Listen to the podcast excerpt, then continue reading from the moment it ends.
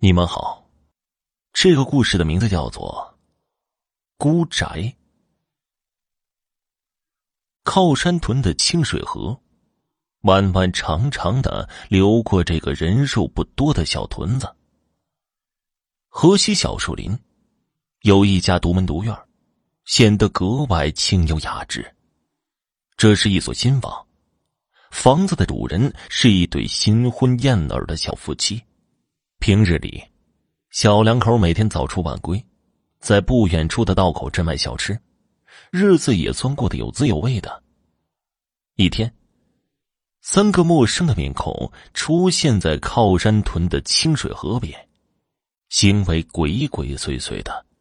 这几天，都是整天游手好闲、偷鸡摸狗的小混混。他们不是这个屯子里的，来到这个屯子。只是为了事先踩点儿，等到夜晚等机会下手，干上一票。这几个小混混，大的不过二十岁，最小的才十七。他们平时除了上网以外，就是一起偷盗，专门偷窃附近村镇一些缺乏防备和有可乘之机的人家下手。于是。他们盯上了清水河西边小树林边的一所新房子。这座房子远离屯子，左右无依，所以操作起来比较方便。而且看样子，房子的主人应该不差钱儿。几间崭新的瓦房、高大时尚的门楼，显示着房主的实力。没有人知道他们从哪里来。几个人骑着一辆摩托。给人的感觉倒像是游山玩水来了。第一晚，他们在村头的小庙落了脚。他们盯着这所房子已经一天了。清晨，一对小夫妻有说有笑的出来了。他们开着三轮车，一路奔向道口镇的集市去卖小吃，开始他们一天的工作。傍晚，天刚擦黑。小两口开着三轮车，带着一天的疲惫和收获，满意的回到家。打开大门，把三轮车开进院子。可是今天小两口忽然觉得家里似乎有些异样。往常一进家门，家里的黑狗就会迎上前来，今天却有些反常。正在犹豫间，忽然从黑暗处窜出三个黑影儿。手持尖刀抵住夫妻二人，别出声快点把房门打开。其中的一个高个子吼道：“三个人都是黑纱遮面，看不清样貌。”小两口知道这是遇到抢劫的了，他们手里拿着利器，所以两人不敢声张。男主人声音颤抖着说道：“几位，别冲动，你们要什么？千万手下留情啊！”别他妈废话，进屋！一个矮个子上去就是一脚，踢了男人一个趔趄。男人打开门，他知道此时以他俩的力量是根本无力对抗这几个手持凶器的家伙。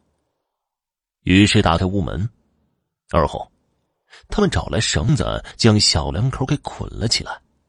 高个子用刀指着男人，把银行卡。现金，全都给我拿出来，还有密码。妻子眼神示意他别再犹豫了。他们跟随男人找到了藏在角落里的现金，又拿走了男人的银行卡，要了密码。你们俩去道口镇，先把卡里的钱取出来，顺便买点啤酒。我在这里守着。如果密码是假的，看我不好好收拾你们！说着，拿着刀，恶狠狠的朝着小两口挥舞了一下。小两口吓得战战兢兢的。矮个子和另外一个人走后，高个子拉着女人来到厨房。你，给我们做顿饭。那语气像是命令。他把男人推到厨房一角。黑色面罩之上，一双贼眼死死的盯着两个人的一举一动。女人熟练的操作着，男人无助的低着头，一言不发。不久，两个小混混回来了，取出了卡里所有的现金，买了一打啤酒。而此时，女人也做好了饭，几个人开始在小两口的家里大吃大喝起来。酒足饭饱，本来这几个人抢了钱，酒足饭饱也该走了。可是酒精的麻醉下，几个家伙不怀好意的嘀咕起来：“嘿，这小娘们长得还不错呀，要不哥几个？” 几个人嘿嘿的笑了起来，那笑声听起来毛骨悚然的。高个子示意了一下，两个小混混立刻会意了。他们把男人拉到客厅，打开了电视，加大了音量。高个子拉着女人进了卧室，男人愤怒了，企图大叫，却被堵住了嘴。他无力的挣扎，泪水夺眶而出。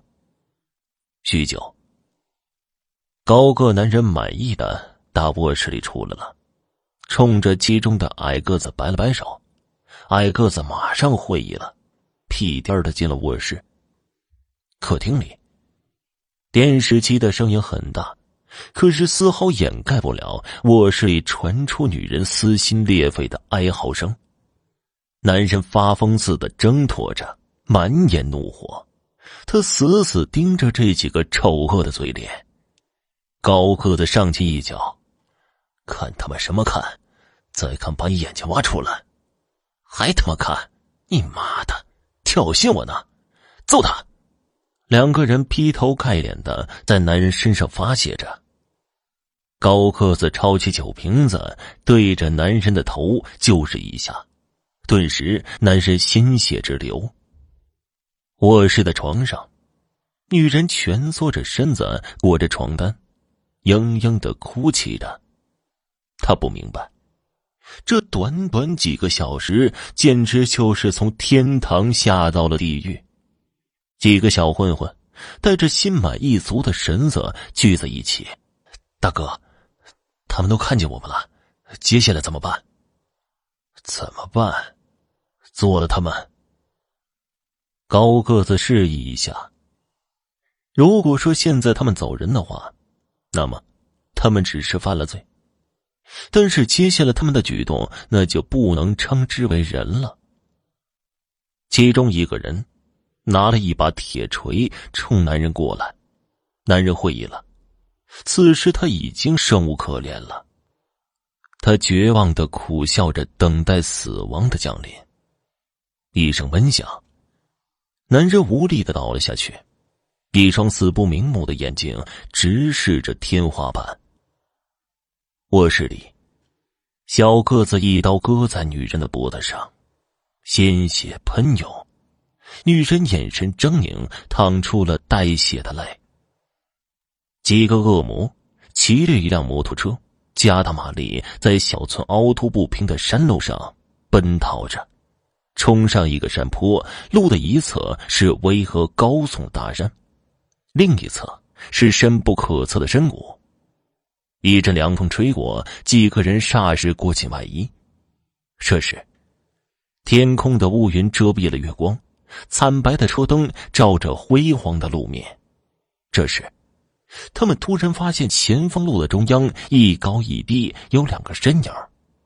此时车速飞快，几声急促的喇叭声响起，走近了，是一对男女，他们身上淌着血，男人脑浆崩裂，女人的脖子都快要断了，仅连着一块皮肉。摩托车一头冲下了数丈高的深渊，一阵激烈的金属碰撞岩石的声音响起，谷底腾起一团火球。第二天，这个寂静的小山村躁动起来，警察封锁了清水河边的孤宅。村外的山沟里，一辆支离破碎的摩托车零件散落一地。三具黑乎乎、残缺不全的尸体卧在周边。听众朋友，本集播讲完毕，感谢您的收听。